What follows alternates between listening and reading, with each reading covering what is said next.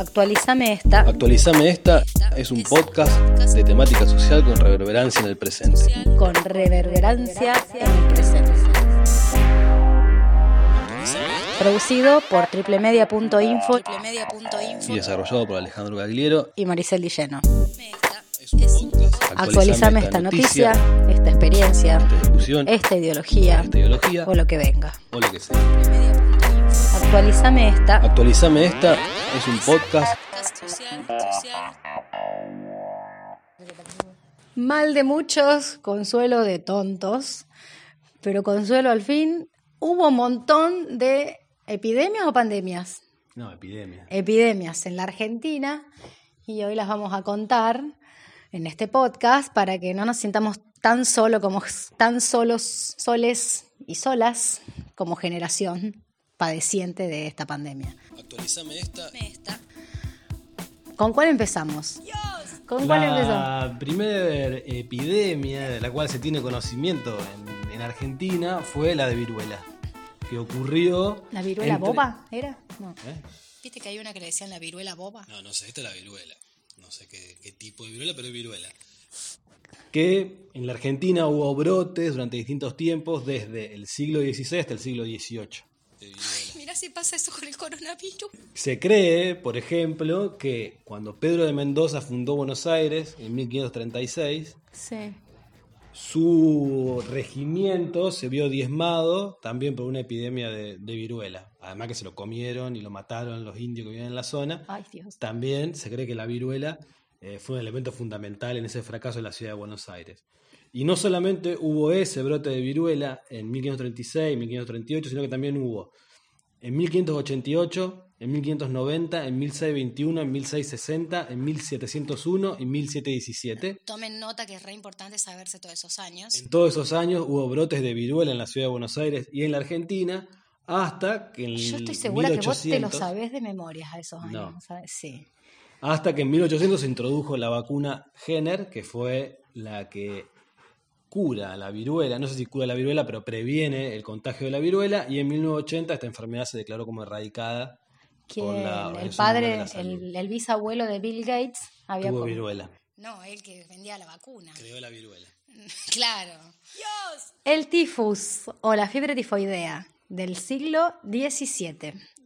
Ya en el siglo XVII se produjo el primer brote de tifus, esto se renota que lo estoy leyendo, el cual se originó con la llegada de los Llegada. primeros esclavos africanos al país. Esta epidemia afectó principalmente a Córdoba, Tucumán y Buenos Aires, Buenos Aires en la cual murió el 50% de la población de la ciudad, que eran alrededor de 1.400 habitantes.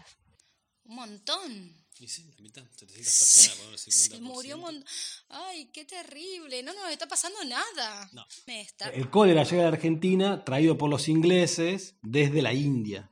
Ajá. Ahí llega el cólera al, al país. En nuestro territorio, el primer brote fue en 1867 en la ciudad de Rosario. Se cree que la enfermedad lo traían los soldados argentinos que volvían de la guerra del Paraguay, pero también dentro de la cultura popular y las conspiraciones, Que también las hubo. se dice que fue una protoguerra biológica ¿En serio? porque los soldados paraguayos tiraban a sus muertos a los ríos que llegaban hasta la Argentina y esos soldados que estaban infectados por el cólera infectaban obviamente los ríos, la gente bebía esos ríos y la población se argentina se infectaba Pero de esa no enfermedad. hubo un brote de cólera hace que yo me acuerdo de esa canción. hubo más. cólera, hagámosle Sí, frente. digo, pero son los más graves. Después hubo brotes en otros momentos, pero son los más graves. Pero también se transmitía en el agua, siempre. Y generalmente se transmite, sí, en, en- en el agua. En la Argentina, ahí habría como ya una especie de primer momento de cuarentena, porque se suspendió la circulación de personas, trenes y trenes de carga por todo el territorio. La ciudad de Rosario fue sellada a su alrededor para que no entre ni salga nadie, y se estipula que en Rosario murieron 9.000 personas del brote de cólera en 1867. En 1870 llegó a Buenos Aires. En Buenos Aires el brote dejó 900 muertos y entre ellos murió Marcos Paz, que era vicepresidente Ah, el del país y que en ese momento ocupaba el cargo de presidente porque Bartolomé Mitre estaba luchando en el Paraguay. Bueno, me toca la epidemia de fiebre amarilla en Buenos Aires y Argentina, que fue a mitad del siglo XIX, 1871, que exactamente en ese año fue. Sí, fue en 1871, en el verano, otoño de 1871. Eh, Fue de las peores pandemias, epidemias que tuvo la Argentina. Uy, es re largo. Bueno, te lo, lo cuento yo en muy pocas partes. Dale. Se había terminado la guerra del Paraguay en 1871, entonces volvían los soldados argentinos que habían luchado en ella, y sumado a las malas condiciones de higiene que había en la ciudad de Buenos Aires, la falta de agua corriente y cloacas, se desató un brote de fiebre amarilla. El primer caso ocurrió el 27 de enero de 1871, cuando se registraron tres personas muertas en lo que es el barrio de San Telmo, hoy en día.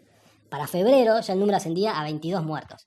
Sin embargo, a partir de marzo la enfermedad se tornó mucho más virulenta y el pánico se apoderó de la ciudad. Buenos Aires en ese momento tenía 200.000 habitantes. De esos 200.000 habitantes, 150.000 abandonaron la ciudad de Buenos Aires y Uy, se fueron al norte, a las quintas del norte, lo que hoy es la Recoleta. O sea que lo que pasaba era mucho más enquilombado que lo que está Mucho pasando más. ahora. Ahí está la fundación de lo que es todo el, el norte rico de Buenos Aires. Los barrios norte de Sí. Buenos Aires tienen su origen en esta época, porque la gente rica se iba al norte a las quintas y las pobres quedaban en la ciudad de Buenos Aires. Claro. No se podían mover. Y después yo soy la ñoña. En ese momento la ciudad de Buenos Aires entró en cuarentena, los diarios, excepto la prensa y la nación, dejaron de circular, se cerraron escuelas, bancos, comercios, tribunales y oficinas gubernamentales. Aumentó también el crimen, el sistema médico colapsó en la ciudad de Buenos Aires y la enfermedad continuó expandiéndose en abril, incluso en mayo. El cementerio sur se colapsó, también por la cantidad de muertos que había, y en ese momento se crea lo que es el cementerio de la Chacarita. Y se crea también el ferrocarril oeste, que funcionaba en la ciudad de Buenos Aires, creó un ramal nuevo que iba directamente al cementerio de la Chacarita para enterrar los cuerpos. Es decir, se creaban Claro. trenes llenos de muertos que los enterraban. A partir de mayo, ya con la llegada del frío y julio, los casos comenzaban a descender, pero se estima que entre enero y junio de 1871 murió cerca de 3.500 personas, lo que representaba el 8% de la población de la ciudad de Buenos Aires. Muchas de estas epidemias se las relaciona también con la pobreza y con, y con el aumento de la delincuencia en momentos de caos, que a veces da un poco de miedo de que se vengan unos saqueos ahora en plena cuarentena. Y... No creo que ocurra, pero siempre hay como esa paranoia. Pero pasó ahí en... en sí, ha pasado, pero son hechos aislados. digamos. A lo mejor en, en este momento puede ocurrir algo, pero no hechos aislados. Esto ya era- eran saqueos. En la fiebre amarilla era terrible. sí. En la ciudad de Buenos Aires. Y era una, eran enfermedades que ataca- mataban más gente que en condiciones de pobreza que... Y pasa Bueno, que la los otros se iban, Se digamos. transmite por el mosquito la fiebre amarilla.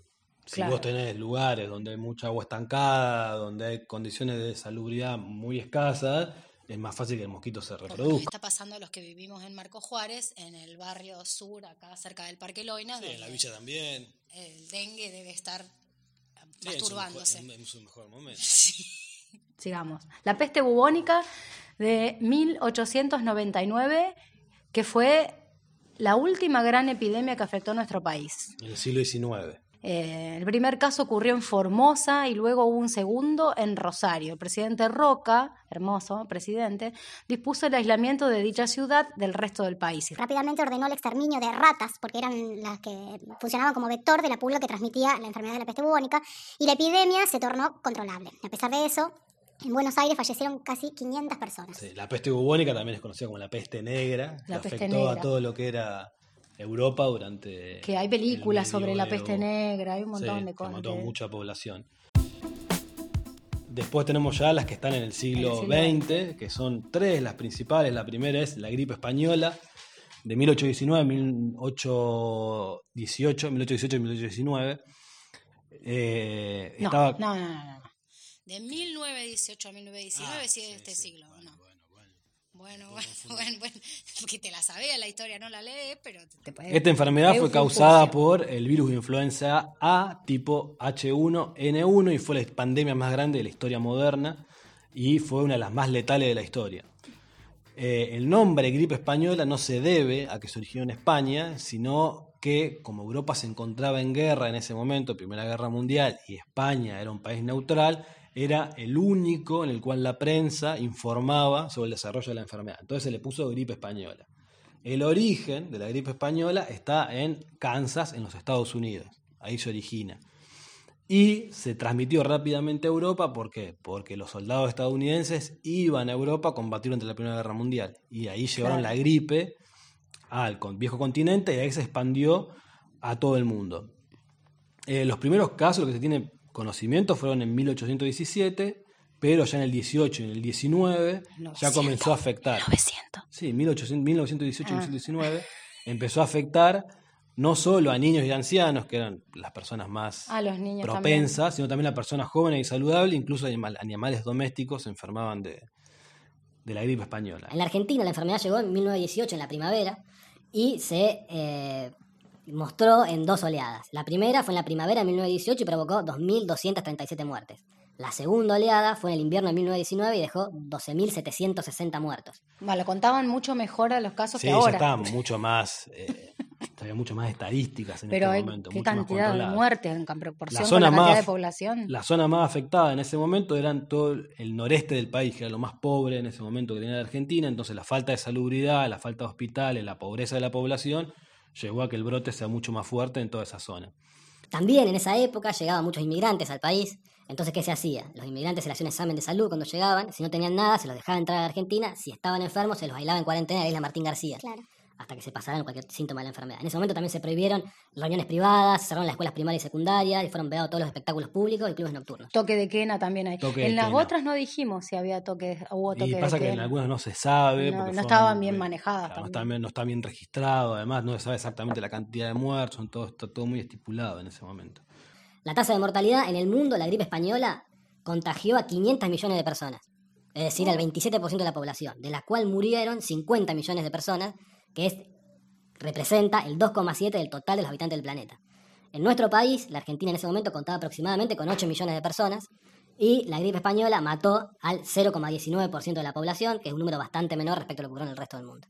Ah, 0,19 es poco. Después está la poliomielitis. Yo de la poliomielitis me acuerdo cuando nos venían a vacunar. ¿Siguen vacunando Sí, con esas Sabin. gotitas? Sí, que pasaban casa por casa. Ay, para mí era una aventura que llegaba la enfermera y nos vacunaba, nos vacunaba contra la polio con la Sabin. Eh, no fue tan mortal, pero muestra como la iniciación del Estado ante una amenaza. Inacción. La inacción del Estado. ¿Por qué? Si yo la recuerdo como la única vez que me- el Estado me venía a Pero esto es vacunar. 1956. Ah, cuando pasó. Claro. Cuando pasó, yo pensé ya que ya estábamos que por aplaudir al Alberto de ese momento. A mediados de la década del 50, la Argentina sufrió un brote de polio. De acuerdo con la Organización Mundial de la Salud, esta enfermedad era muy contagiosa, es transmitida por un virus que afecta principalmente a niños. El contagio se realiza de persona a persona, el virus puede estar en la materia fecal, en el agua y en los alimentos, y luego de alojarse en el intestino ataca el sistema nervioso y puede causar la muerte, la parálisis o dejar otras secuelas motrices. También recuerdo eh, historias de familiares que habían tenido polio y que habían quedado en silla de ruedas, así cuentos de mi abuela. Me- de la polio me acuerdo, o sea, ya estoy vieja. En el verano del 56, esta enfermedad, mi mamá nació en el 50, así que comenzó a propagarse de manera acelerada entre la, población, entre la población argentina y en un primer momento el gobierno de facto de Pedro Aramburu hizo caso omiso de la situación y rápidamente el polio contagió a 6.500 personas, de las cuales murieron el 10%. Ay, gracias, Alberto. 650 personas. Para hacer frente a la misma, la población baldeaba las veredas con lavandina, se pintaban con cal los cordones de las calles y los troncos de los árboles, ya que se creían que permitía repeler al virus, y los niños se colgaban bolsitas blancas con alcanfor, que de acuerdo al saber popular permitía hacer frente al catarro y a la tos. Y a los vampiros. Eh, bueno, No, no sé. ante el pánico popular, El gobierno entró en acción y se inició una campaña de vacunación con la famosa Sabin. Para el invierno de 1956 ya no había casos en el país, en Argentina, y se transformó en la primera nación libre de polio en América Latina. Y este es un mensaje para los antivacunas. Por favor, que van a volver estas pestes y dejan de vacunarse, por favor. no, basta, basta de pandemias. ¿Qué más? La última que tenemos fue la gripe A, que calculo que todos recordamos porque fue en el 2009. La gripe A fue el virus de influenza A H1N1 que se originó aparentemente en México en 2008. En la Argentina el primer caso se detectó el 7 de mayo de 2009. Sin embargo, el sistema de salubridad se encontraba ya en estado de alerta desde el 27 de abril del mismo año. El 22 de mayo se registró un segundo caso y a partir de ahí la enfermedad se empezó a expandir por todo el país. Las provincias más afectadas en ese momento fueron Capital Federal, Santa Fe, San Luis, Misiones, Neuquén, Río Negro y Santa Cruz. Y solo las tres no registraron ningún caso, Catamarca, La Rioja y Tierra del Fuego. Para junio del, 2000 del 2009 llegó el pico epidemi- epidemiológico y se suspendieron las clases en todo el país hasta agosto, como así también otros tipos de actividades que supusieran una aglomeración muy grande de gente. Sin embargo, una crítica que se le hizo al gobierno en ese momento de Cristina Kirchner fue que no se suspendieron las elecciones legislativas de ese año. A pesar de todo ello, el sistema de salud argentino se encontraba bastante fuerte en ese momento, por lo tanto pudo responder a la situación y hacia finales del invierno la enfermedad comenzó a retroceder y para enero del 2010 ya no quedaba ningún caso en el país. Y después yo soy la ñoña. En la Argentina se contagiaron 12.477 personas con gripe A, de las cuales murieron 685 personas, es decir, el 1,7% de los contagiados. Bien, Eh, en un próximo podcast vamos a hablar de otras enfermedades y otras eh, cosas sociales que producen muertes y que no han tenido nunca la consideración del Estado como está teniendo en este momento la pandemia que nos acontece.